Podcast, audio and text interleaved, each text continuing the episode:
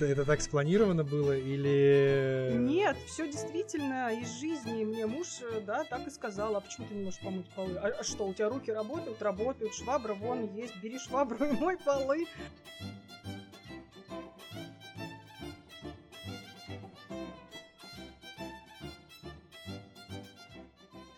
Добрый день, друзья, с вами очередной выпуск подкаста «В гостях у Каца», где я Евгений Кац приглашаю к себе в гости людей, которые, на мой взгляд, формируют лицо нашего города и его имидж, задаю им интересные мне вопросы. Сегодня несколько необычный выпуск. У нас очень яркий, интересный гость, который, в общем-то, знаком многим тем, кто смотрит, по крайней мере, телевизор, но история будет связана э, не совсем с городом и его имиджем, а больше именно с человеком.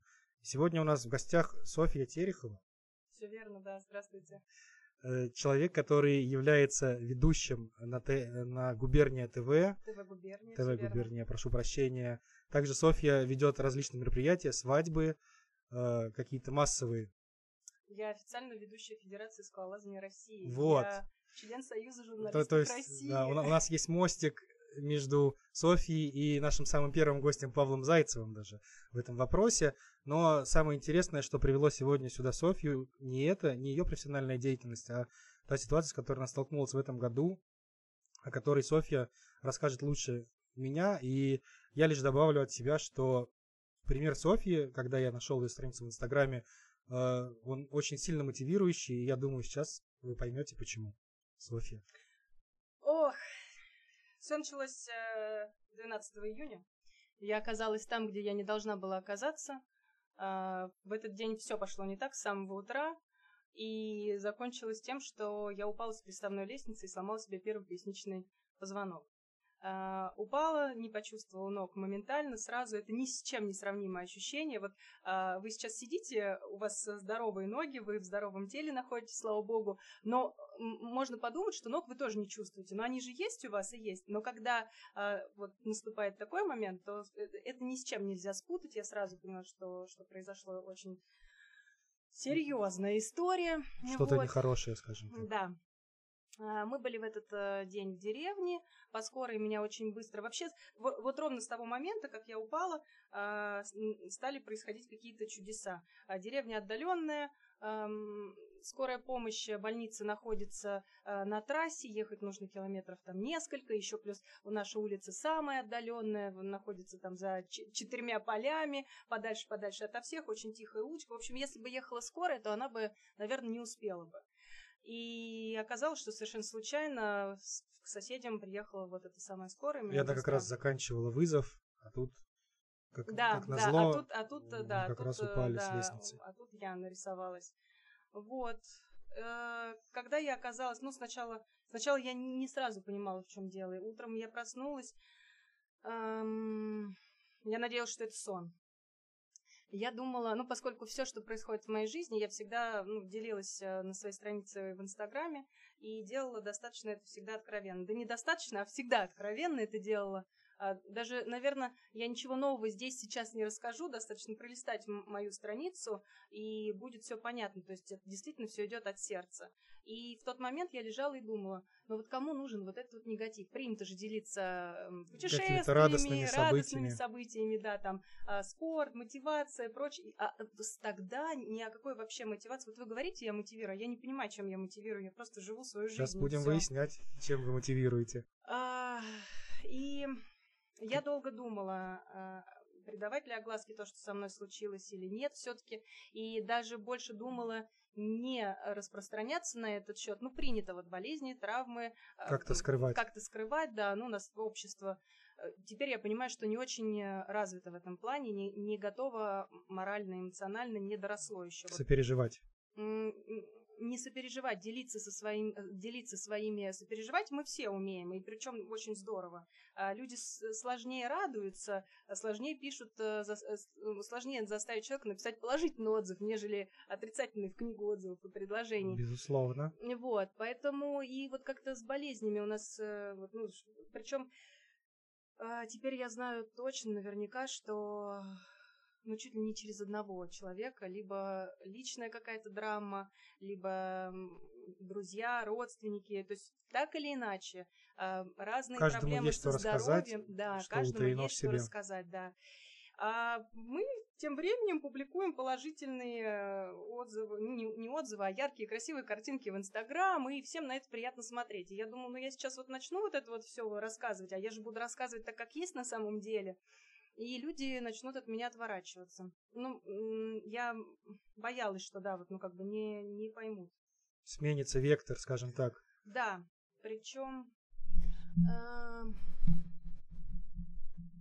грубо говоря, люди привыкли к чему-то определенному направлению, там, э, какие-то а совсем... вырезки предэфирные, да. рассказы о новостях, а здесь совершенно другие А здесь мотивы. совершенно другие, да, действительно, истории.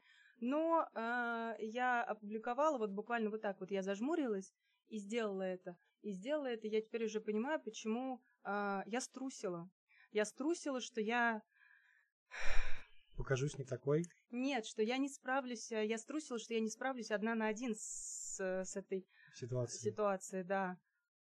На самом деле, я смотрел эту первую публикацию, и это, конечно, если вот до этого, грубо говоря, можно воспринять э, развитие Инстаграма как такая равнина, равнина, равнина, а тут резко падение в пропасть. И, естественно, само собой, это тяжело сделать. Все равно, что прыгнуть с парашютом, если ты боишься высоты, никогда этого не делал. Так и было. И после этого должен быть шквал реакции, собственно, он и был. Сколько, кстати, у вас было подписчиков до 12 июня? На тот момент в районе, ну, где-то две с половиной тысячи. А сейчас так. их 10 с хвостиком. 10 300. 10 да. 382 да. сегодня утром было. Э, да. И люди начали массово рассказывать об этой ситуации. А, ко мне сначала ну, стали обращаться коллеги, стали предлагать помощь.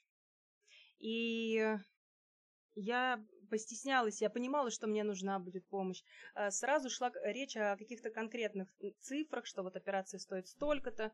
Ну, ее изначально никто не исключал. А, сами вот эти вот а, титановые штифты, пластины стоят столько-то. То есть примерно какие-то цифры были, но это же, это же сложно все равно предугадать. Организм индивидуальная штука, и как пойдет. Да, говорить о какой-то конкретной сумме сбора было даже она и сейчас все равно, все равно до сих пор по сей день и расходы идут, идут, идут. И я понимала, что да, есть какие-то сбережения у семьи, а, но при этом есть же еще и семья, и есть параллельные текущие расходы, которые тоже нужно. А, и, и, и я, ну, я достаточно такой серьезный вклад приносила в семью. Вот, а, и, и тут бабаха, и, и, и все обрубилось. И я понимала, что мне нужна будет помощь, но мне было неловко согласиться. И молодцы мои коллеги, в частности Ольга Бабаева, она тоже ведущая. Это человек, который а, вот за один день, она мне позвонила много раз, не один раз. И все разговоры были о том, ну, может быть, все-таки давай, может быть, все-таки мы озвучим. И я, вот это был мой второй, как бы, прыжок. Как будто бы, через себя. Да, переступить через себя. И я говорю, хорошо, давай. Ну, причем хочу подчеркнуть, что это не было с моей стороны, как я делаю одолжение. Ни в коем случае. Мне было действительно не совсем легко согласиться на это. И я решила, думаю, хорошо, мы соберем деньги, эм, они останутся, и если вдруг э, так получится, что они не понадобятся, я их просто пожертвую другому человеку, кому они будут также нужны. А, но случилось вообще непредвиденное. Во-первых, эм, собрали крупную сумму за сутки всего лишь. Очень быстро распространилась информация. Это именно в профессиональной среде, среди В профессиональной коллег. среде, да. И, и пошла цепная реакция, о которой я вообще не ожидала. Приходили деньги, ну, каждую минуту мне оповещение приходило от Сбербанка, люди переводили разные суммы. Кто-то переводил э, 36 рублей, 48 рублей. Ну, видимо, знаете, чтобы округлить. Регионы. А, а, может быть, 36 кстати. 48 это Воронеж и Липецк. Слушайте, может быть, да. Но я подумала, что, может быть, знаете, вот там вот uh-huh. какая-то сумма, и чтобы до круглой, вот, uh-huh. вот, ну вот сколько люди вот переводили там э, по 100 рублей и писали, простите, что так мало. ё что значит простите? Вы отрываете от себя кому-то, кому-то чужому, быть, кого знаете. вы даже не знаете, неважно сколько, 100 рублей, 38, господи, были и крупные суммы пожертвований, друзья, меня меня не оставил никто, я не ожидала такой поддержки. но это при этом не афишировалось как-то в, в открытые источники, то есть информация об этом, то есть у вас в Инстаграме, по-моему, не проходила, если я правильно помню, что я, Я сделала- внимательно Да, я сделала, либо это было сторис. я сделала репосты только ВКонтакте а, со страницы Ольги Бабаевой. Именно она организовала все, запустила эту э, машину, этот механизм. И, и да, то есть Процесс как снежный ком, как, как лавина снежный пошел. ком. И люди стали писать мне а, не только с, ну, вот, с переводами приходить э, сообщения, но также стали приходить сообщения с словами поддержки.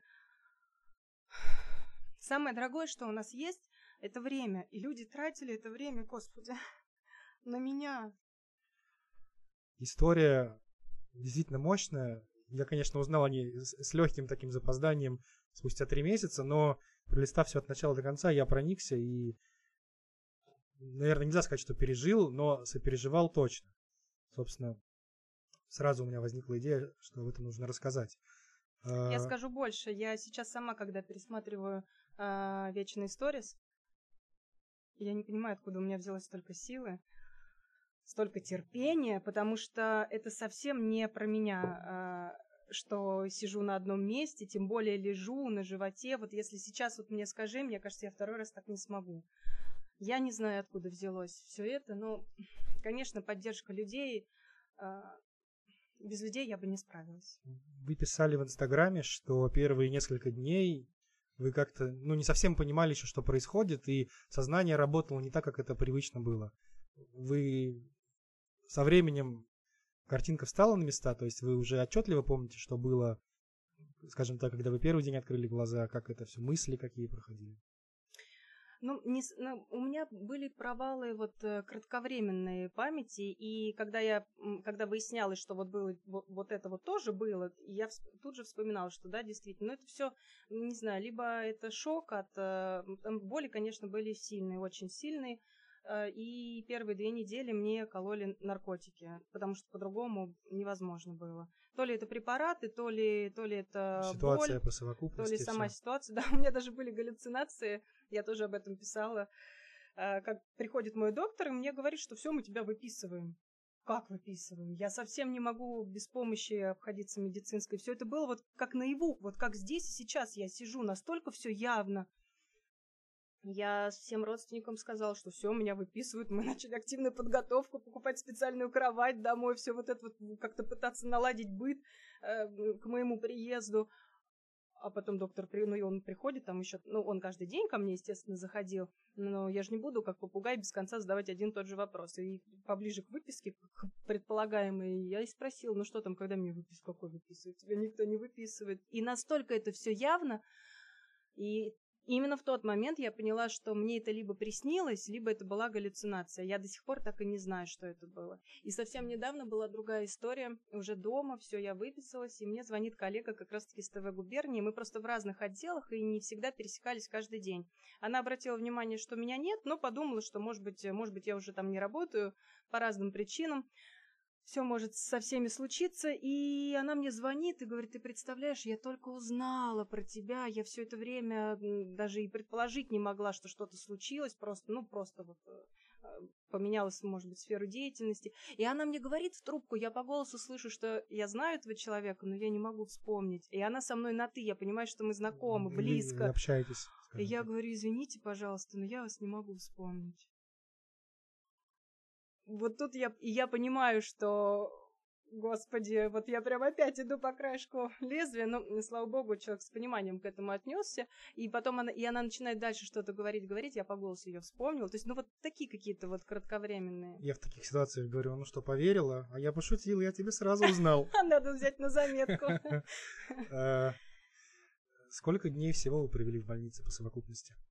Я в Инстаграм подсчитывала э, 45 дней на животе, э, соответственно, Живот это уже была вторая стадия. Э, Живот, да, это вторая стадия. Плюс 7 дней до этого на спине, и, итого это 52. Два.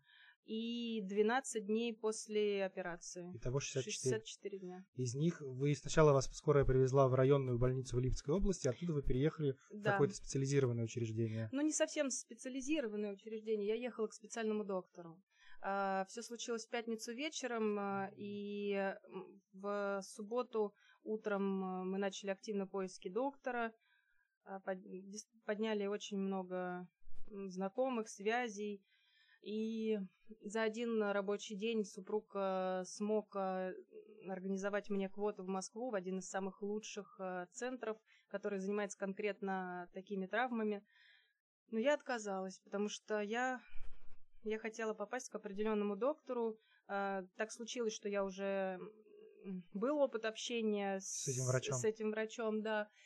И я точно знала, что он не будет а, оперировать э, вот прям только для того, чтобы прооперировать. Я знала, что этот человек... Для меня это было важно, потому что ну, изначально мне никто никаких прогнозов не давал, и то, что я сейчас э, хожу с ходунками, то, что я сижу, это, это в принципе чудо. Одно из чудес в той цепи да. чудес. И врачи, которые из столицы консультировали нас дистанционно, то есть мы отправляли снимки, а, по телефону связь держали, в WhatsApp. А, все в один голос говорили, что однозначно нужны операции как минимум две. Первая это на позвоночник, понятно, и вторая, дальше цитата, ортопедическая, чтобы она хотя бы в кресле смогла сидеть.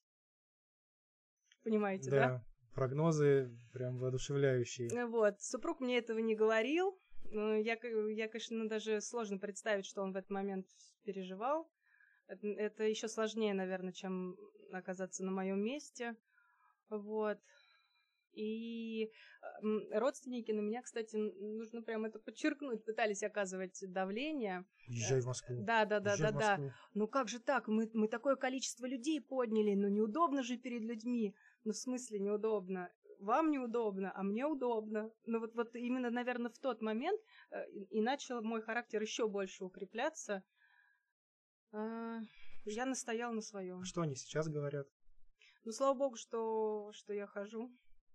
Слава Молодец, богу. что не дала нам себя продавить. Ну, нет. Э, кстати, нет. В итоге такое резюме было сказано, что ну, вся ответственность в любом случае слава богу, на мне, что мне некого, если вдруг что, что-то пошло не так, мне некого было бы винить, а это, наверное, самое, самое страшное, и мне кажется, я бы не смогла, я бы, наверное, все-таки, если что-то пошло бы не так, я бы кого-то, наверное, все-таки...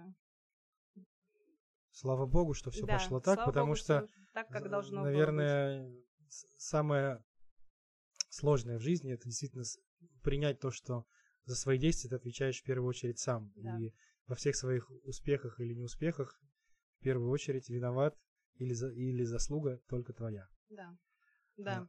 И с этого момента я себя почувствовала психологически еще более повзрослевшей, потому что я у себя одна, моя жизнь, она тоже... В первую очередь моя. Моя, да. И, ну, конечно, от, от того, э, как я буду себя физически чувствовать, зависит э, и благополучие моей семьи. Но в первую очередь я, я есть у себя. Вот сначала я у себя, а потом уже все остальное. Как бы это эгоистично, простите меня все, кто меня слышит, а как бы это эгоистично не звучало. Я думаю, что в этом вообще залог, во-первых, здоровой психики. Да. И которая раскрывает человека вовне, в общении с обществом, там, с членами семьи, с друзьями, и без... Ну, если ты сам себя не любишь, такая избитая фраза, никто любить тебя не будет. Поэтому тут не за что, мне кажется, извиняться. Но я бы не сказал, что это прям про любовь. Здесь не, не, не, вот, не такая любовь, не самолюбование не, не, не бережешь себя. Да, да. Я думаю, что тот, кто сказал про любовь, он имел в виду, что любить себя надо именно заботиться о себе. Да, это верно. Э, получается, что тот доктор, который, к которому мы хотели попасть, он тоже был не в Воронеже, и, в общем-то, Во-первых, в Воронеже на тот период все было закрыто под ковид. Могла принять только областная больница, но та тактика врачей, которую нам предлагали, меня не устраивала. И, а доктор раньше эм, работал здесь, в Воронеже, и просто пошел дальше по карьерной лестнице, и сейчас он возглавляет э, больницу в Ельце. И поэтому, поэтому, собственно, это и Елец. И еще большое преимущество было, потому что больница наполовину частная, и они под ковид не закрываются в принципе. То есть бы тут все сложилось. И еще совершенно тоже вот случайно так совпало, что Елец оказался по месту расположения ближе всего от э, районной больницы, где я первые дни находилась. восприняли. Да. И, соответственно, наи- наименьшее Наименьшие риски травматизм были, при да, перевозке. Да, да. Э, Софья, скажите, а когда вообще вы решили, что вы будете вот детально освещать историю? Для слушателей я поясню, если вы зайдете в инстаграм Софьи, мы в описании выпуска выложим ссылку обязательно. Там в вечных сторис, в хайлайтах так называемых, есть три части событий, посвященных, э, сторис, посвященных именно пребыванию в больнице, то есть как начинается день, там какие-то события, принесли поесть, сделали прическу, пришли гости, какой-то подарок приехал откуда-то. Все это можно посмотреть, и смотря все это, ты реально переживаешь ситуацию, как будто ты находишься, это практически вид из глаз. Да, да. Или вид в глаза, можно так и сказать. было. А Когда вы решили, что вы будете так освещать события? Да и ровно в тот момент, когда я выпустила первую сторис о том, что я сломала позвоночник, и раз я сделала шаг, сказал А, говори Б. И дальше оно все шло по накатной. Первый, м, первую неделю было очень сложно держать телефон в руках, хотя руки-то двигались, но было Но очень, для этого нужно поднять голову. очень больно было. Я даже сама кушать не могла, не могла ложку сама держать в руках. Меня кормили, поили. Кстати, нужно отметить персонал, что в Тербунской районной больнице все очень ласковые, все очень э, внимательные, сочувствующие. Санитарочки, прям вот знаете, вот их руки хочется целовать. Вы с ними связь не поддерживаете случайно? А, поддерживаю связь, ну, поскольку в Тербунах я была всего ничего, два дня, и, эм, ну, я боюсь, что, наверное, тех санитарочек, э, которые за мной ухаживали, если я встречу вживую сейчас, я боюсь, что я не узнаю. А девочки мои в Ельцеп, конечно, да, мы со всеми, со ну, с, с- из того отделения, где я больше всего пролежала, э, да, у нас прям очень тесная связь, и вот после операции тоже э, с одной медсестрой прям мы сдружились, да. Были моменты, когда вам хотелось все это бросить и просто лежать, Слушайте, смотреть в стену и думать о вечном? ам, ну, прям совсем бросить все нет, потому что, ну, мне же надо было себя чем-то развлекать. И как бы контент никто не отменял. Да, вот. эм, Кстати, хочу подчеркнуть, что пока я была в больнице, лежала в одном положении, накрыта всего лишь одной простыней, то есть у меня каждый день один и тот же образ был. Максимум, что я могла, это менять прически, ну, какие-нибудь там маски на лицо наносить. Вот, а по большому счету, как бы лук Картинка одна и та же. Картинка одна и та же, а по всем правилам Инстаграм такого быть не должно. Нужно каждый день что-то менять в себе, чтобы людям не надоедало. Но у меня не было такой возможности, а, поэтому как-то вот, ну, как-то он, этот контент, рождался сам собой. А когда я приехала домой, вроде бы казалось, я дома, у меня больше возможностей, я могу и то, и все показать, и это сделать. А вот почему-то, то ли, может быть, потому что дома захотелось побыть дома, вот как был у меня такой период э, после выписки, что все, я немножечко так это М, подзапустила. Ну, напор немножечко снизился, действительно, и в плане публикаций, и в плане сторис. Ну, вас можно понять, вы все время пребывания в больнице, 64 дня, как мы выяснили, к вам не приезжали дети, насколько я понимаю. Дети были у меня дважды, и то уже в, са- ну, в самом конце. Первый раз дети приехали ко мне, кстати, это все зафиксировано. Они приехали 25 июля первый раз. До этого я сама физически не была готова с ними встречаться. Я была не в том состоянии. Я не хотела, чтобы они меня видели, я не хотела их напугать. И я точно знала, что я не смогу сдержать слез. Вот, когда я уже более-менее окрепла, тогда да, я была готова уже. У вас дочь и сын, дочери 7 лет, а сыну Пять. 5. Прям как у меня. Точно так же. Э, Как они восприняли? Вы знаете, я очень боялась, что у них какой-то отпечаток это наложит, потому что все-таки детская память, психика, она очень восприимчива, и все такими вспышками. Но нет, они себя... Во-первых, они до этого же были без меня практически все лето и, и, и, без папы, потому что папа работает, и дети постоянно кочевали то у одной бабушки, то у другой, то а, там у тетушки, то и у другой тетушки. И с ними периодически находились другие маленькие дети, у которых родители рядом. И когда есть родители, ну, всегда у детей возникают какие-то спорные ситуации. И если есть родители рядом, то ребенку как-то поспокойнее, поувереннее, он все равно бежит к маме или к папе. А, И поскольку мои дети очень долго были без нас, они повзрослели, они очень сильно повзрослели. И они достойно все восприняли, они мне помогают во всем, вообще во всем. Э, у вас в Инстаграме, если я правильно помню, ничего не путаю, написано, что в первый миг после падения сын да, сын подбежал к вам и... Да, да. Он, знаете, он такой, его зовут Леонид, и он прям, и он прям Леонид. И ему Все, нужно... Со всей серьезностью. Да, да. И ему нужно быть в курсе всех событий, причем он никогда не лезет на рожон, он никогда не будет э, провоцировать, заваривать кашу, но если пошла какая-то где-то суета, какая-то вот, какая-то вот движуха, ему нужно быть в курсе, причем он очень осторожный, он не будет рисковать собой, своей жизнью, он не будет там стоять на обрыве, он, кстати, не всегда лазил на эту крышу, вот, э, ну, в целях безопасности. И когда он почувствовал, что что-то произошло, что все забегали, засуетились, да, он, он подбежал ко мне. Я упала и потеряла сознание. А потом у меня сильно пошла кровь из носа. Ну, кстати, хорошо, что она пошла, что эта гематома не осталась внутри, потому что, ну, тогда, наверное, более сложные были бы последствия. И от потери крови я начала снова терять сознание. И я понимала, что все, я ухожу в тот момент. И было мне совсем не страшно. Это ни с чем не переп... Я не знаю, то это было, не то это было. Но в тот момент мне было совершенно не страшно уходить. Вот я проваливалась в себя, у меня не было никакой боли. Мне так легко стало, так хорошо стало. Мысль промелькнула только одна в голове. Думаю, господи, какая нелепая смерть. И тут мой Леня начал голосить вот во весь свой маленький детский ротик, как, как только мог кричать «Мама! Мамочка!», поджав коленочки. И все, я вернулась. И я с того момента знала точно, что больше не уйду. Почувствовал, что нужно проявить себя. Э, были какие-то наиболее яркие моменты, которые придавали вам сил, э, пока вы находились в больнице? Это бесконечная поддержка людей по сей день, знакомых, незнакомых, совершенно посторонних из разных городов. По сей день и даже вот пару дней назад я не всегда все прям соцсети посещаю. Одну из них э, совсем забросила.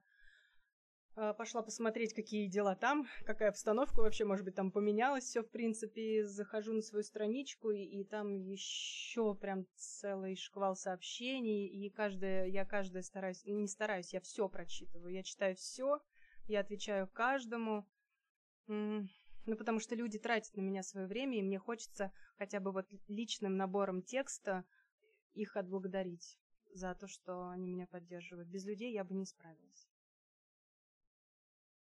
очень мощно. И тут процесс, скажем так, он закольцованный. То есть люди пишут вам какое-то доброе слово, пожелание, что-то про поддержку, вы отвечаете, после этого публикуете сторис, и они понимают, э, что, в общем-то, у них-то все не так и плохо. Да, мне очень много людей пишет о том, что Ой, знаешь, слушай, спасибо тебе огромное. Я вот если какие-то у меня теперь вот какие-то ситуации происходят, хочется поныть, я вспоминаю про тебя и прям все нытье как рукой снимает. Есть такой метод в психологии сравнить свое положение с тем, кто хуже. То есть есть люди достаточно много, которые в минуту отчаяния идут в хоспис какой-нибудь или еще куда-то, видят, как другие люди, у которых гораздо меньше возможностей, борются за свое право жить, за комфорт и за все остальное, и понимают, что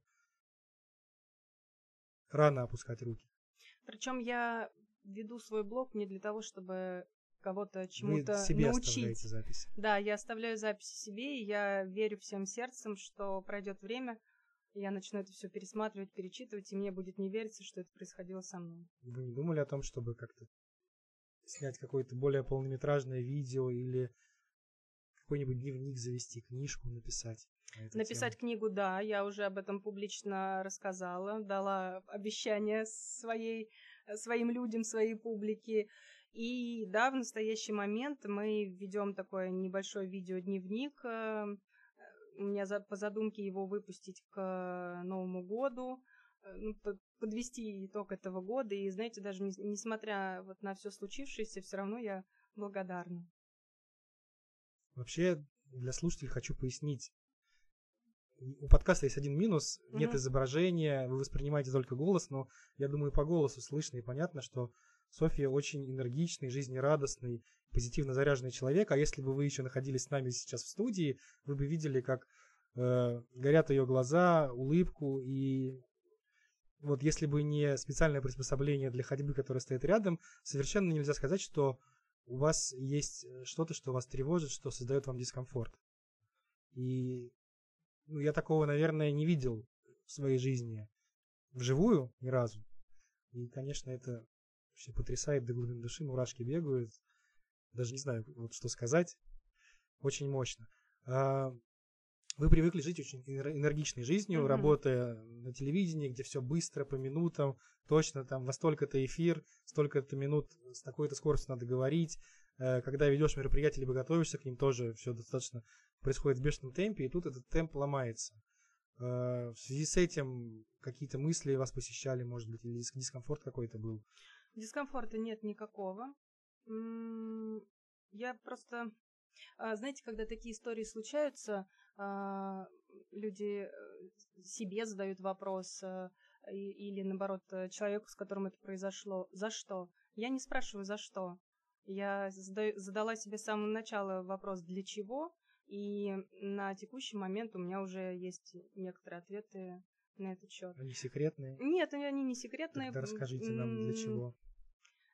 я просто, наверное, слишком э, быстро жила, наверное, слишком, слишком много всего хотела, слишком э, многое у меня получалось. Вот прям есть цель, бабах, она осуществилась, есть мечта, бабах, она осуществилась. И каждый раз вот эти цели, мечты все выше и выше себе задавала планку и неслась, неслась, неслась. И ну, у меня даже были мысли, я тоже об этом писала в Инстаграм. Я говорю, я ничего нового вам здесь, к сожалению, не скажу. Но при этом здесь все концентрировано и не нужно перещелкивать. То Ну есть в да. рамках одного э, Эфира. одного эфира, да, мы можем с вами обсудить сразу все. А, И у меня даже вот когда все мечты друг за другом исполнялись, э, мысли промелькнула, а что же меня может, вот что меня может остановить? Ну вот что, вот я такая, получается, неуязвимая, я такая прям ха-ха-ха, все могу. И думаю, ну так, стоп, чем я зарабатываю? Ну, получается, голосом, да? То есть, если я вдруг э, потеряю голос, что-то произойдет, то я не смогу, наверное, заниматься тем, чем я занимаюсь. И наступает время, у меня периодически начинает пропадать голос. Вот э, одно мероприятие проводишь, даже один эфир проводишь, ново- выпуска новостей, все, и я потом вечером не говорю, голос полностью садится. Я быстренько к этому приноровилась, приспособилась, научилась реанимировать себя, восстанавливать связки, голос, и все, я думаю, ха, я теперь, Победила. я теперь вообще все могу. И думаю, так, так, так, ну а что же еще, что же еще? Думаю, наверное, мои ноги. Вот если я не смогу ходить, и эта мысль такая промелькнула у меня в голове, и все, я ее больше никогда не держала у себя, а, ни- ни- никак ее не подпитывала. Ну, Совершенно, вот она пролетела, и все. И случилось то, что случилось. Ну, значит, надо так. Значит, так должно быть, и вопросы, да, я себе дала. Ответы на вопрос, для чего я себе дала. Чтобы просто остановиться, посмотреть вокруг. И оце- по достоинству ценить. Да, то, То, что у тебя есть. Да, да. Наверное, это одна из сам, а, один из самых сокровенных секретов того, как быть счастливым, это уметь ценить то, что у тебя есть.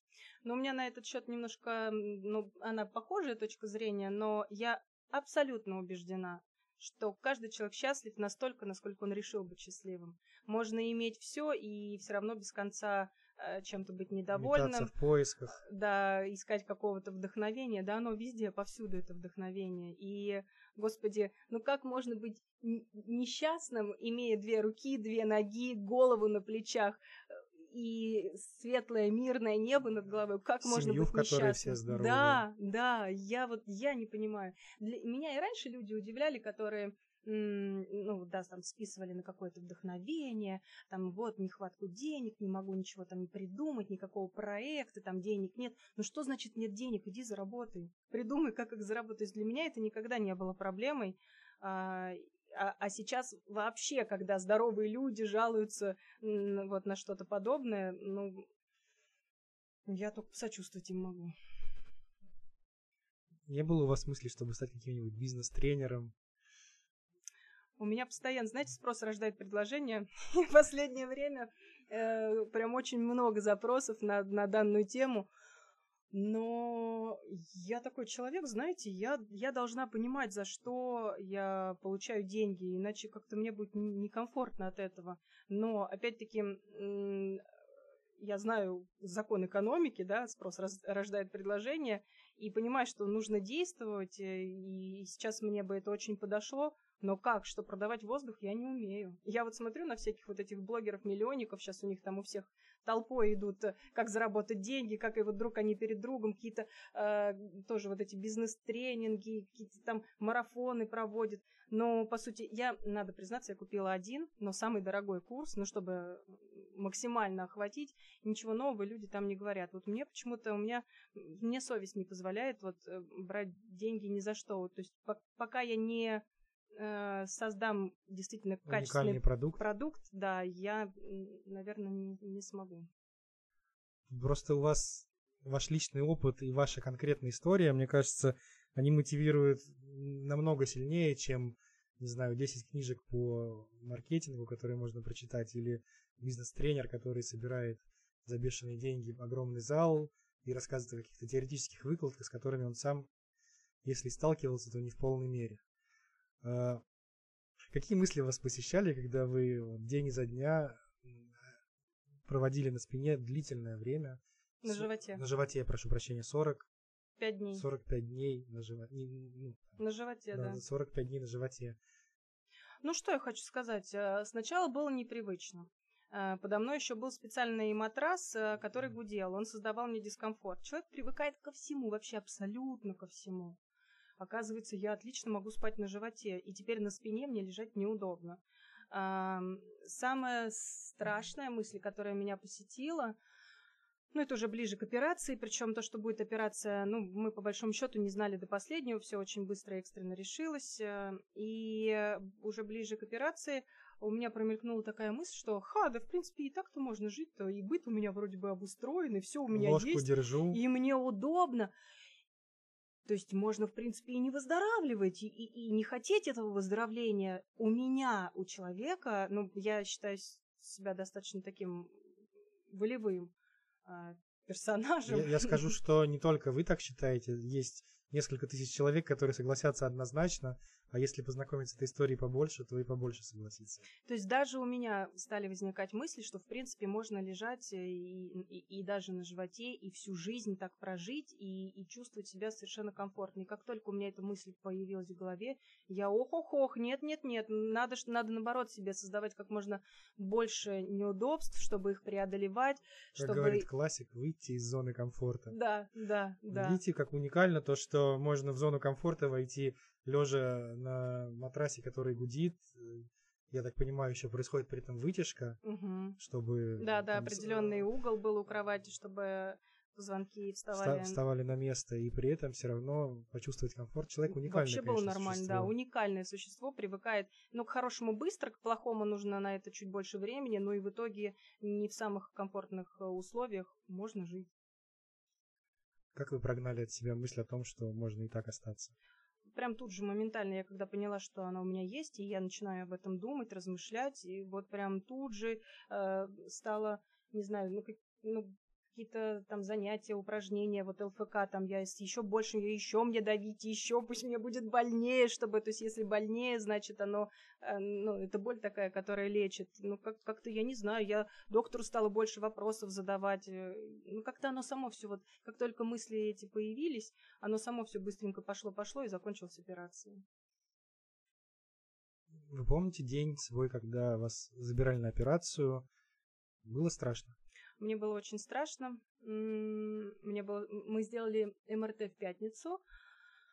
А, а понедельник, до понедельника я ждала. Причем доктор посмотрел мои снимки и сказал, ну, все, до понедельника меня не трожь я буду советоваться, совещаться с другими врачами, сам буду мозговать, и в понедельник тебе все скажу. Ну, конечно же, я имею свои снимки МРТ на руках.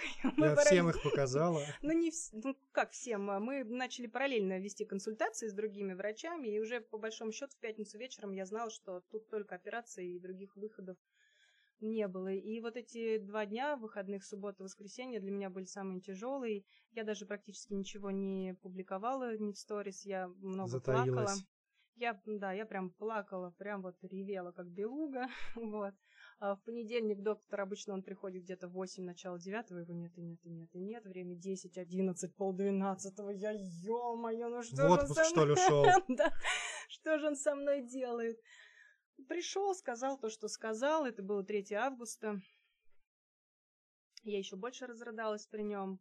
Но все-таки все равно эти эмоции, они должны выходить. Было Но он очень изначально страшно. ничего не обещал. Ничего не Он- обещал. Он говорил, что есть шанс. Есть шанс, да. С самого начала мой доктор, может быть, уже его можно... Я просто не знаю, он вроде скромный человек. Ну, давайте скажем, вдруг, не дай бог, кому-нибудь пригодится. Да, не дай бог, да. Моего доктора зовут э, Алексей Леонидович Антипко, и оперировали они вместе меня со своим папой, Леонид Эмильевич Антипко. Это была моя такая особая просьба, и Леонид Эмильевич специально приехал для этого в Елец, и я, конечно, благодарна им, не передать как.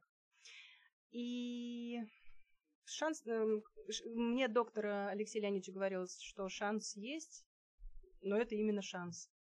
И перед операцией, когда он сказал, что да, все, операция, я говорю, ну, вы мне что-то сейчас можете гарантировать? Он говорит, ничего. И все. Но какие у меня были варианты? Варианты то оставаться так и лежать, Или попробовать. или попробовать, да, я попробовала. Но эм, поскольку операция очень, ну, это, это операция первой категории сложности, самая сложная, эм, там определенно идет подготовка. В день операции мне пришли, сделали, это называется премедикация, укололи легкий наркотик, чтобы немножечко я, э, вот этот вот тремор, нервоз, чтобы его убрать. И это помогло. И колят это еще в палате в своей, то есть вроде бы и обстановка не меняется, и при этом все, все уже процессы запущены, и как-то и в операционную я ехала спокойно, хотя вот даже сейчас говорю, у меня начинают поджилочки трястись, потому что я вообще, в принципе, слово операция боюсь. Вот для меня это что-то, даже просто вырезать аппендицит, для меня это очень страшно. Вот, но такой подход э, к вмешательству не зря же сделан, не, не на мне первое это все было Конечно, методика опробовано. определенная какая-то есть. И потом, когда меня завезли в операционную, поставили капельницу, то есть это второй этап был э, моего погружения В процесс. да, в процесс. И я не заметила, как я отключилась, мелькнула передо мной маска, и я даже не успела испугаться. И потом, ну, мне просто по секрету рассказали медсестры, которые раньше работали медсестрами в операционных, они все эти операции видели много раз, поэтому я знаю все подробности. Мне э, доктора этого всего не, не рассказывали, ни анестезиолог, ни мой доктор, чтобы меня не пугать, но хотя, мне кажется, все равно нужно об этом говорить, чтобы человек э, знал, что зачем следует. И как только я отключилась, меня подключили к аппарату искусственного, искусственной вентиляции легких.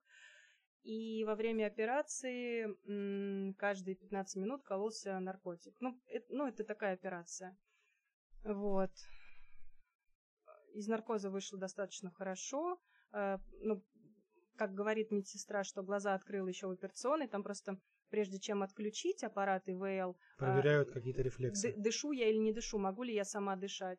Вот, и задышала сразу сама, и в реанимацию перевели. Э, Кстати, и в реанимации очень такие ласковые медсестры, прям вот действительно ласковый персонал. Чего не могу сказать о медсестрах в отделении хирургии, куда я попала после. Но все-таки хирургия, она, наверное, везде более такая циничная. более жесткая, там никто с тобой не церемонится, не сисюкается. Как это ты не можешь повернуться? Ну-ка повернись, я тебе сказала, и все. И так- такие реабилитационные процедуры скрытые. Ну, да, наверное, может быть, может быть, в этом что-то и есть, но я не могу... Нет, я не влажная, я, если нужно терпеть, я терплю, но тот подход, ну, не у всех, не, у- не, не у всего персонала того отделения нет, но то, с чем я столкнулась, меня это так встрепенуло, я опять проревела все выходные, то есть вот, ну, все-таки несколько дней у меня были такими плаксивыми, но это тоже нормально. А вообще, вы часто плачете? Вот в отрыве от ситуации, скажем так, не было всего этого. Ну, я что-то прям сентиментальная, да. Да? Мгм. Но вы не заметили? Э, Ну, в, в такой ситуации и в таком контексте, как мы говорили, тут я чуть не стал уже сентиментальным. То есть я понимал, что если сейчас еще я начну плакать, будет совсем плохо. Мы не остановимся, поэтому да. в кино плачете. Да, да. Но если это есть Ну, есте- естественно, фильм. что это, да, не какая-то комедия, и не про слезы от смеха говорим. А какая была первая мысль, когда вы вернулись после операции в себя? Э, У меня в голове крутилось два вопроса. Как все прошло и все ли сделали то, что запланировали сделать. И вот пока я их не сдала докторам, а, я не могла успокоиться. Причем первый раз они пришли ко мне сначала сразу после, ну, вместе меня проводили до реанимации, а, меня как только переложили на кровать. Я понимаю, что, наверное, речь у меня была невнятная, но я все равно это пыталась спросить. Потом, когда я уже а, окончательно пришла в себя, часов через пять, через шесть, ко мне снова оба моих доктора подошли, и я снова задала эти вопросы но по моему физическому состоянию было хуже. Ноги, вот, ну, вот если здоровый человек лежит, у него прям стопы вот так вот э, задранные, Угу. ну, пальчики кверху, а у меня практически, да не практически, а пальцы лежали вот так вот на, на кровати. То, то есть, вот, вы, вытянув носки, скажем так, лежали? Ну, да, только... Не вытягивали их при Только этом. я их не вытягивала, и было видно, что в них нет жизни. Вот неходячие ноги, их видно сразу. И меня, конечно, это прям взволновало. Взволновало, да, но доктор попросил сразу же, кстати, да, вот тогда попросил меня поднять э, одну ногу, вторую, ну, проверить рефлекс. Чуть-чуть они там отрывались, ну и... Ну, чуть-чуть это было визуально, а ту рабо- та работа, которую вы проделывали, это было, наверное, была грандиозная. Это, это было очень сложно, да. Шевелить пальцами на ногах, это, оказывается, тоже надо уметь. Безусловно. Особенно, когда учишься этому второй раз. А, и тут есть такой момент интересный. Я пытался отследить, но, может быть, вы мне сейчас расскажете. То есть идет повествование, повествование, оно идет, видимо, до операции. Угу. Потом после операции еще несколько сториц, а потом есть пост о том, что три новости, угу. две рассказываются, угу. и потом шлеп, я села. Да. Это третья новость, это то, что вы то, можете что сидеть. Села, да, да, да, да. да. А первые две новости понял. были. Первая я не помню, какая новость. Вторая то, что у меня вышла своя маска в Инстаграм. И третья я села. И третья я села, да. Мне доктор... Ну, на самом деле, я не сразу сказала о том, что я села не потому, что я держала интригу, угу. а потому что мне, мне не разрешал доктор. Он первое время настороженно на меня смотрел, как я, как я записываю, публикую, угу. делюсь, и он он боялся, что ну, что-то пойдет не так, а, а я уже всем рассказала, что вроде бы все так. То есть я как бы слушала доктора, я вообще очень послушный пациент. И когда уже стало ясно, что я сижу, я говорю, Алексей Леонидович, ну можно я скажу, но мне же люди пишут. Контент-план после... срывается. ну да, да. Мне же люди пишут, я несу ответственность э, перед людьми за то, что э, я должна поделиться. И вопросы прям кто-то корректно задавал, кто-то не совсем. Ну, просто пока, наверное, не дай бог не окажешься в этой ситуации, сложно, наверное, разграничить, что можно спрашивать, а что лучше пока не надо. И люди спрашивали, спрашивали, а я ничего не показываю, ничего не говорю, просто лежу и все, и вопросы игнорирую, хотя я говорю, я, я читаю все. И когда уже я села, я сидела прям хорошо, сидела, ну, как уверен, ну да, сидела. Я говорю, доктор, ну можно я расскажу? Ну, мне надо с людьми поделиться. Ну ладно.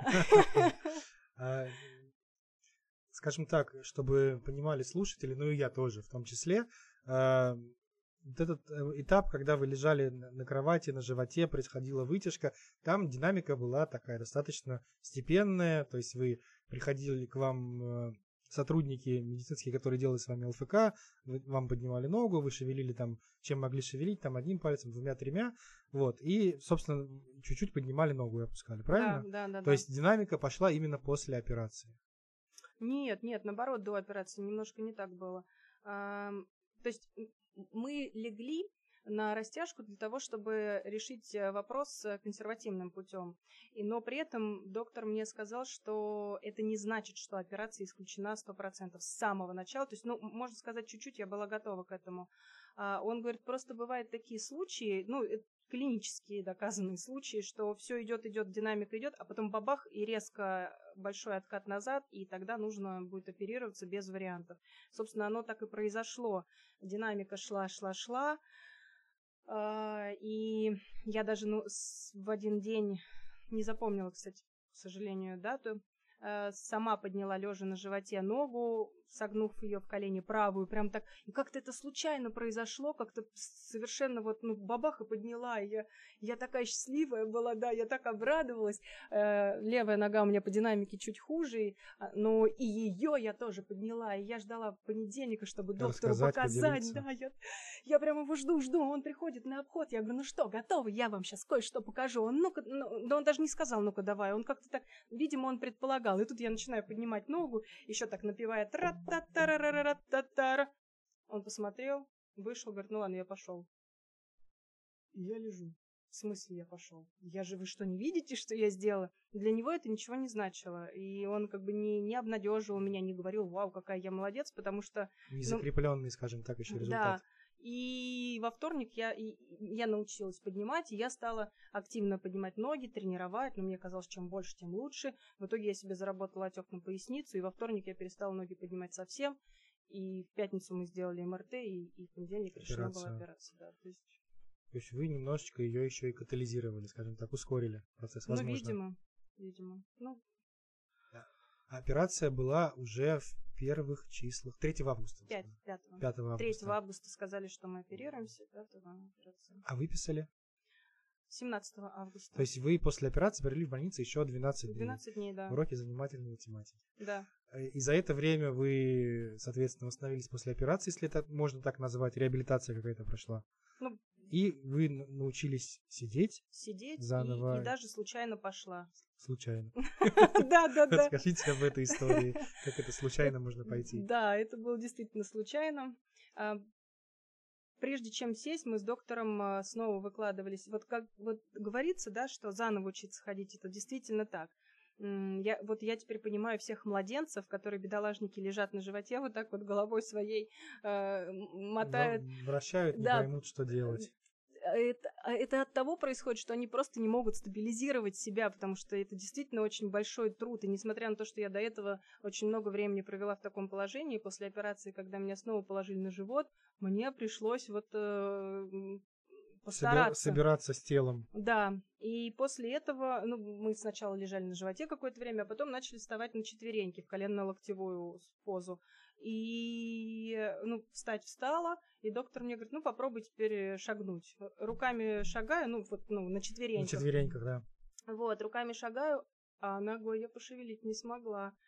И, и тогда я снова поняла младенцев, я вспомнила своих детей, как они учились ползать, как они психовали, плакали, а я их мотивировала, давай, давай, давай, иди Ползи. сюда ко мне, да, они ползут и плачут, ну и я теперь понимаю, почему они ползут и плачут. Я так и не смогла сдвинуть ногу, ну, пару дней мы постояли в коленно-локтевой, и потом уже доктор меня посадил. Посадил, голова закружилась, в ноги пошла э, кровь, они так налились, такого цвета стали насыщенного очень. Вот. И пару дней мы посидели, ну, с- сидела несколько раз в день, и он говорит, ну, попробуй, попробуй теперь встать. Встала, но встала, естественно, с опорой только на руки, на ходунки. И вот я стою, он говорит, попробуй сделать шаг, сдвинуть ногу. Я не смогла. Я не смогла. Вот я, вот, вот моя нога. Вот, мо- я стою, вот, голова. Да, вот голова, а я не могу этого сделать. И я так расстроилась, потому что лежа я чувствую в себе силу, я чувствую, что я смогу, а головой я не понимаю, как это так, это я не могу этого сделать. И как только я начала сидеть, э, нужно было сделать рентген, ну, проконтролировать, как там все у меня стоит. И мне привозят лежачую каталку. Я говорю, слушайте, я уже не могу на этих лежачих каталках ездить, давайте мне сидячую. Ну я же сижу, везите мне сидячий транспорт. А, привозят, потом выясняется, что там рентген стационарный, он очень высокий, я туда не Не заберусь, перелезете. поэтому все-таки я поехала лежа. Ладно. А транспорт остался у меня в палате стоять. И приходит м, медсестра вечером, с которой мы сдружились. А Она говорит, о, ну что, ты ездила, уже пробовала, каталась? Нет, не ездила. Я говорю, убери ее, пожалуйста, вот эту вот коляску, чтобы глаза на мне не мозолила. Почему-то вот какую-то тоску она на меня наводила. Она говорит, как убери? А я думаю, мы сейчас с тобой поедем кататься по больнице, хоть на больницу посмотришь со стороны. Я думаю, правда, почему бы нет? И я встаю в ходунках, палата была не очень большая, и чтобы сесть мне в эту каталку, мне нужно было развернуться, самой развернуться. Ну, других вариантов там нет. А чтобы развернуться, нужно сделать шаг вперед. И я встала в ходунках и стою, думаю, господи, как же я сейчас это сделаю? Бах, и у меня Пошла. левая нога пошла сама. Какие эмоции, мысли. Ну, это, это были и смех, слезы, слезы счастья. И, и, и как хорошо, что со мной вот в тот момент Жанна была, она так переживала за меня, и я бах, второй шаг, ну вот, собственно, и, кстати, в Инстаграм, ну, в Инстаграм уже это вторые мои шаги, можно сказать. Вот. Вот. То есть, подводя итог, первый, первый самый такой резкий переход от лежачего поднимания ног наверх к следующему этапу, это было вот вставание на четвереньки, скажем так. Да, да. А ну, это, это, это обычная практика. И, кстати, то, что с момента операции до выписки прошло не очень много дней, это тоже обычная практика, это тактика лечения. И когда человек ломает позвонки, но ну, чаще всего такие травмы получают на горнолыжных курортах. А, там в течение 40 минут людей доставляют вертолетами в госпитале, сразу же их оперируют и на следующий день заставляют человека встать. Это такая тактика. То есть э, то, что я так так быстро, да, можно подумать, встала, села, ничего Но это связано как-то с нервными связями, я так понимаю, что чем меньше интервал, когда они не работают, тем проще им снова ну, это, наверное, уже доктору лучше задать да. вопрос. Я думаю, вдруг вы знаете. Ну, нейронные связи, они отвечают немножко за другие процессы, которые у меня до сих пор не налажены. То есть последствия травмы все-таки есть, и они достаточно серьезные, и э, это дает мне право оформить даже инвалидность, и, и, да, и если это вдруг не наладится, то даже пожизненно. Ну, и, ну так и, и, и так. Но вы же верите, что раз уж вы сегодня здесь и пришли сюда своими ногами, то и все остальное, скорее всего, наладится. Я, да, я искренне верю всем сердцем, но у меня нет других вариантов. Это правильно. Скажите, пожалуйста, как себя чувствовал все это время ваш муж от начала и в процессе, я так понимаю, что он был активно занят, помимо прочего, работой, и Елец находится чуть дальше от Воронежа, чем областная больница, то есть время, как вообще вы виделись, он приезжал ко мне э, по выходным, в пятницу, с пятницы на субботу оставался э, со мной ночевать. Первый раз, когда он приехал, это было 19 июня, как раз в этот день меня положили первый день на живот, и он зашел, бледный, как, как я не знаю, как стена, э, опущенный, потухший взгляд, э, и пришел и мечется по палате, ходит из угла в угол, я говорю, что такое? Он говорит, я не могу здесь находиться, мне плохо, мне, мне, мне от больницы меня, меня воротит, uh-huh. и мне... Я думаю, блин, ну, тебе плохо, а мне? Но вслух я тогда это не сказала. Я говорю, ну, ладно, если тебе плохо, хочешь, езжай. Но у меня-то вариантов нет. И вот он приехал первый раз, когда я его не трогала, часа полтора, наверное, он все у меня палате кресло было, он сел в это кресло и сидел, сидел там что-то, что-то делал, да, потом бах-бах начал что-то там делать, там как-то что-то мне помочь, там фрукты помыть, еще там что-то, ну, какие-то такие там э, ноги пошевелить, помочь. Ну и втяну, но какие тоже у него были варианты. Нет, кстати, у него, у него было много вариантов, я думаю. Ладно, об этом мы не будем, но в общем и целом мысль такова, что произошедшее эмоционально ему эмоционально, я эмоционально думаю, было, было сложнее. сложнее, потому что как минимум он не понимал, что чувствуете вы, и не понимал, как ему себя вести. Да, и мне даже супруг сказал, что, говорит, такое испытание, говорит, если бы было дано ему, не дай бог, то он, скорее всего, бы не справился. В смысле, полежать на животе полежать столько на времени, животе, пережить да, все, что да, вы пережили? Да. А, это все было в том контексте, что каждому даются испытания по силам, и раз оно выпало мне, значит, я смогу с этим справиться. Он говорит, а я бы, если бы со мной случилось, я бы не справился. Безусловно, в этом есть большое рациональное зерно, что то, что выпадает нам в жизни, скорее всего, предначертано именно нам, а не кому-то другому. Ну да, да, да. Кому сгореть, не утонет. Да. Э, Какие мысли вы испытали, когда домой попали первый раз после? Очень, очень было необычно возвращаться домой, и когда еду по дороге, по которой я ехала там несколько месяцев обратно, и в тот день, когда мы уезжали из дома, я даже предположить не могла, что уезжаю из дома так надолго. На два с половиной месяца. А, ну, как-то дом, он есть дом, дома хорошо, как будто бы, в принципе, и не уезжала. Еще, кстати, а, обычно мне часто задают этот вопрос там э, по поводу там близких, родственников, друзей, там как, как они отреагировали, отсеялись, не отсеялись люди. Я была морально готова к тому, что сейчас люди начнут отщелкиваться, отлетать, ну, И почему отсеиваться. они должны были отлететь? Ну, мне почему-то так казалось, что не, не все близкие друзья могут тоже правильно это пережить, а, правильно найти слова, поддержать. И я прям была готова к тому, что, ну вот, ну, что вот все, сейчас вот мир рухнет, но мне повезло. Мне повезло, меня окружают по жизни замечательные люди, и не случилось этого. Мне кажется, вообще даже не должны были отчелкнуться наоборот. Они должны были сплотиться, и еще и новых людей себе привести, собственно, что мы видим по количеству подписчиков в вашем инстаграме, потому что... При этом, кстати, есть несколько людей, которые не отреагировали вообще никак.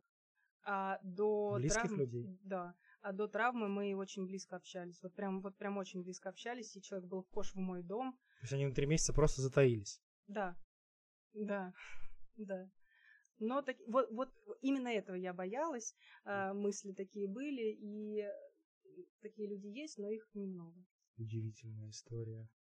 Но это не потому, что там они плохие, неплохие, просто, наверное, я думаю, эмоционально... Переволновались Эмоционально и не, незрелые. не знали, как себя вести в дальнейшем. Э, Очень мощное видео, публикация у вас есть в Инстаграме, как вы, сидя в кресле, наводите дом порядок. Да. Это, это так спланировано было или... Нет, все действительно из жизни. Мне муж, э, да, так и сказал, а почему ты не можешь помыть полы? А, а что, у тебя руки работают? Работают, швабра вон есть, бери швабру и мой полы. Ну я так, в смысле? И как-то я так соскочила с этого, уехала, думаю, сам мой полы. Рецептик реабилитации из елецкой хирургии. Да-да-да-да-да. А потом, э, когда я осталась э, дома одна, по-моему, даже детей не было дома, и смотрю в то место, где стоит швабра, думаю, а почему бы нет? Ну, правда, мне самой было интересно, оказывается, да я все могу, все.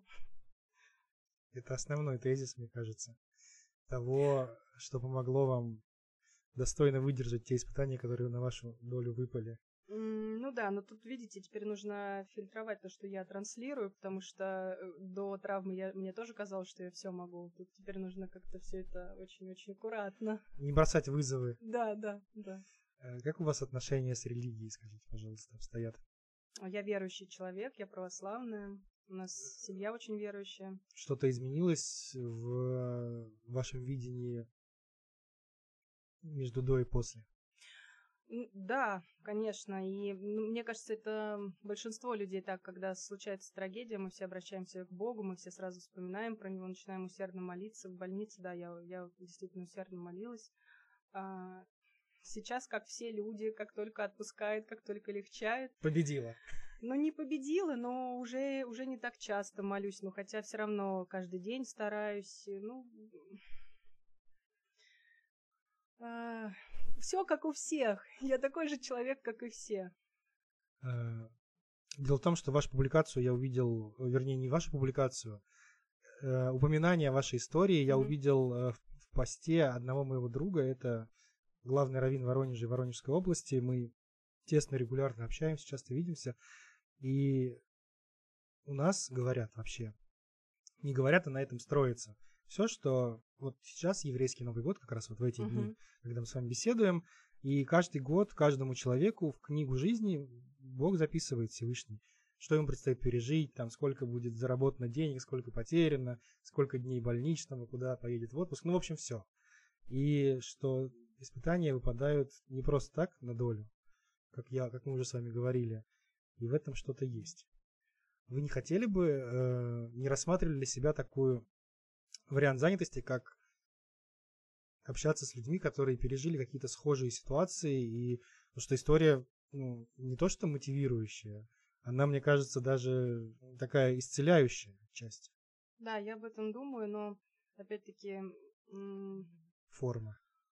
А, да, мне нужно подумать, как правильно донести, насколько, потому что мне кроме своих а, пере- переживаний, ощущений, опыта, по большому счету, больше нечего людям дать. Если, если это кому-то поможет, Ну, было бы здорово, да, я думаю над этим, но пока как, каким образом это будет выглядеть, я не могу точно сказать. На сегодняшний день, находясь дома, вы абсолютно полностью самостоятельно занимаетесь там хозяйством, собираете детей в школу, садик и так далее, то есть живете практически полноценной жизнью за некоторыми там исключениями, которые связаны с постепенностью реабилитации, я правильно понимаю? Ну, по большому счету, да, но у меня очень хороший муж, он мне помогает во всем, и до этого всегда помогал, то есть у нас нет такого а, жесткого разделения. Швабра Дом... тебе, да, пульта да, да. телевизора мне.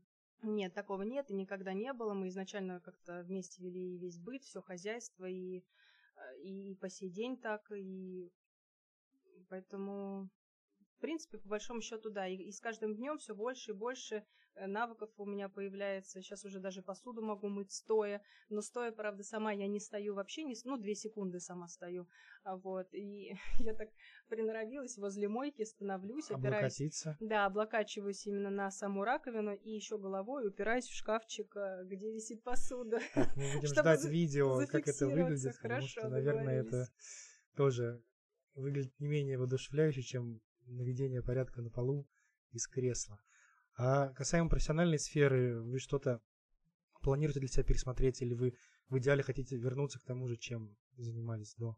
Травмы. Ну, вообще, я всегда говорила и, и до случившегося, что э, век ведущий, именно ведущие мероприятий, торжеств, именно ведущие женского рода, он достаточно короткий. Здесь нужно вовремя уйти со сцены, э, чтобы я не была стареющей тамадой, кричащей горько. ну вот, хочется сделать э, это красиво. Чтобы запомнили ярко. Да, красиво. да, да. И тут нужно себе отдавать отчет, нужно на себя трезво смотреть. А, для этого нужно хорошо выглядеть всегда, а, быть в прекрасной физической форме. Вот. Э, возраст э, все-таки на женщинах, он, ну как ни крути, он все равно быстрее почему-то проявляется, быстрее заметен, поэтому тут э, очень важна эта грань. Я это знала всегда. А в телевидении, наоборот, после 30 лет у ведущих у, у именно... Есть у нас на Первом канале одна ведущая, вот, мне кажется, у нее вообще возраст где-то остановился лет 30 назад и да, поэтому на, для телевидения как раз-таки тот самый возраст, и я с большим удовольствием вернусь, и коллектив меня ждет, я поддерживаю связь со всеми. И, кстати, пользуясь случаем, раз уж я сижу у микрофона, хочу передать привет своим коллегам, хочу передать привет э, и слова благодарности генеральному директору нашего канала Зое Яковлевне Грязевой. Она тоже оказала большую поддержку моей семье и от телеканала, и от Союза журналистов России. В общем, меня не бросил никто. И это прекрасно. Э, отлично, когда вот Конечно, плохо, что поговорка, которая звучит как «друг познается в беде», это именно в беде, но ну, опять По крайней мере, мы знаем, что она работает. Ну, да, работает, но а, у меня немножко другая точка зрения на этот счет. Мне кажется, посочувствовать вот проще, посочувствовать проще, чем искренне порадоваться за человека. Но это, это не значит, что... Ну, ну, ну так вот как-то у нас устроено. Это вот как положительный и отрицательный да. отзыв. Вот. И как-то негативные мысли, истории, почему-то они больше людей притягивают, нежели там какие-то положительные моменты. Но... Безусловно. Один из моих любимых российских певцов часто говорит, что в России принято радоваться не тому, что э, своя корова отелилась, а тому, что чужая сдохла. Вот-вот, да. да, Вот, если вкратце описать эту ситуацию. И еще, кстати, вот вы говорите, да, что я мотивирую, мы с вами ну, до, до эфира проговорили, э, откуда силы, да, на такой настрой, на не унывать. Мне кажется, что унывать грустить и, и ныть это гораздо сложнее. Это ты сам себя закапываешь вот в такую яму, из которой очень сложно выпрыгнуть. И я для себя из, выбрала самый легкий путь, который мог быть в этой во всей истории. Не унывать и жить здесь и сейчас и наслаждаться тем, что есть здесь и сейчас. Потому что эмоционально очень сложно выбраться из этого, и это нужно иметь такую силу воли, которой у меня нет. Поэтому я выбрала именно этот путь. Сразу идти в горку, да. не спускаясь предварительно в яму. Да. Софья, до случившегося у вас были когда-нибудь моменты, чтобы вы прям длительно унывали по какому-то поводу, грустили, может, депрессию впадали. Да, да, кстати, да, про депрессию, да, была депрессия. Вот, и как раз она падением у меня быстренько закончилась. Да, а, серьезно. это как раз-таки вы так играючи, красиво вышли из депрессии. Ну, выходит, что да, да, да. И все это так сложилось с этой пандемией. Как-то вот я не могу. У меня нет поводов, чтобы депрессировать. У меня замечательная семья, прекрасные дети, две руки, две ноги до сих пор, голова Подводим, на плечах. да, возвращаемся да. к основной мысли. Вот, но какие-то вот мыслишки, да, нет, мыслей не было, какой-то внутренний тремор, какая-то тревога была, я не могла, может, ну вот, вот это слово модное, депрессия и что-то, и даже я там какие-то там препараты принимала, чтобы там получше спать, чтобы еще что-то, и вот, кстати... Беспокойство. Да, так. и когда я очнулась э, утром в больнице в Тербунах, и моя первая мысль была, думаю, господи, у меня сейчас это чувство тревоги, наверное, еще больше разовьется, мне будет очень сложно. А я открыла глаза, его как рукой сняла. Хм. То есть выход беспокойству нашелся, да. получается, в травме. До того, что случилось в июне месяце, у вас до этого были какие-нибудь серьезные такие травмы? Да, кстати, ровно... Ровно, вы знали об этом? Нет, абсолютно без подготовки. Ровно 11 лет назад, 12 июня, да, на вылазке с друзьями. Мы тогда только познакомились с мужем, еще не были женаты. Я нырнула в реку и сломала себе два шейных позвонка. Пятый, шестой шейные позвонки. Вот так вы познакомились с доктором, я так чувствую. Да, так я как раз и познакомилась с доктором, да, потому что тоже был проведен определенный мониторинг наших врачей. А, но мне повезло тогда в том случае, мне сильно повезло, потому что чем выше ломается позвонок, тем сложнее последствия. И когда это шейные позвонки, то люди обычно могут только моргать. Угу. Вот. Э, мне повезло, вообще никаких, э, ну, по большому счету, последствий. А, я проходила три месяца в строгом ошейнике, который от плеч до подбородка Удерживал идет. вашу голову в правильном положении. Вот, да. А, позвонки срослись, но немножечко неправильно, но мне это, ну, по большому счету, дискомфорта не доставляло, да, такое было. Поэтому я решила для себя, что 12 июня каждый год я теперь буду проводить, не знаю, в максимально безопасных условиях. Вот как у нас. Ваша комната подходит. Поглощающий поролончик от, от верха до низа, мягкое кресло, и сижу, жду, когда закончится. Да, да, примерно так. Ничего себе, вот это рок судьбы. Ну, По-другому даже не скажешь. Но теперь для меня некоторые вещи стоят на свои места. То есть вы, когда это случилось, как минимум не испытывали тревоги по поводу врача, потому что знали... Теперь я понимаю просто то, что вы говорили да, раньше. Да, именно поэтому я шла целенаправленно к, к своему доктору. Вот. И вопрос как раз у меня витал еще и из сторис, либо из публикаций, потому что там тоже упоминается, что вы попали именно к тому врачу, к которому хотели. А я думаю, интересно. Такой, я сломал спину, и за два дня решил, к какому врачу я хочу да, попасть. Да, да. Думаю, на чем основан мой выбор был бы. Да, да, да. Вот, ну, я этого не понимал. Был опыт к сожалению или к счастью в моем случае сейчас. Есть у вас какая-нибудь мечта на сегодняшний день? Я понимаю, что есть мечта полностью восстановиться, а вот из каких-то таких простых желаний, которые вам сейчас, может быть, недоступны в силу физических ограничений, там, может быть, это какое-то занятие спортом или вид досуга. Мечтаю побегать со своими детьми. Ай. На Советской площади между Фонтан. фонтанами, да. Здорово. Я думаю, что обязательно осуществится эта мечта как раз к следующему лету, когда будет уже тепло и включат фонтаны. Я сделаю все от тебя зависящее. И последнее, что я хотел бы спросить, э, вот людям, которые просыпаются каждый день с такой внутренней тревогой, возможно, как у вас было, либо с ощущением тяжести от того, что что-то не так идет в их жизни, какой бы вы могли дать совет?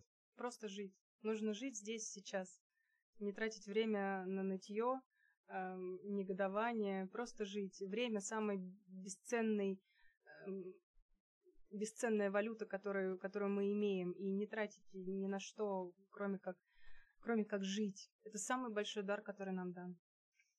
Спасибо большое, что уделили время всем нашим э, подписчикам, слушателям. Я напоминаю, что подкаст выходит на всех под...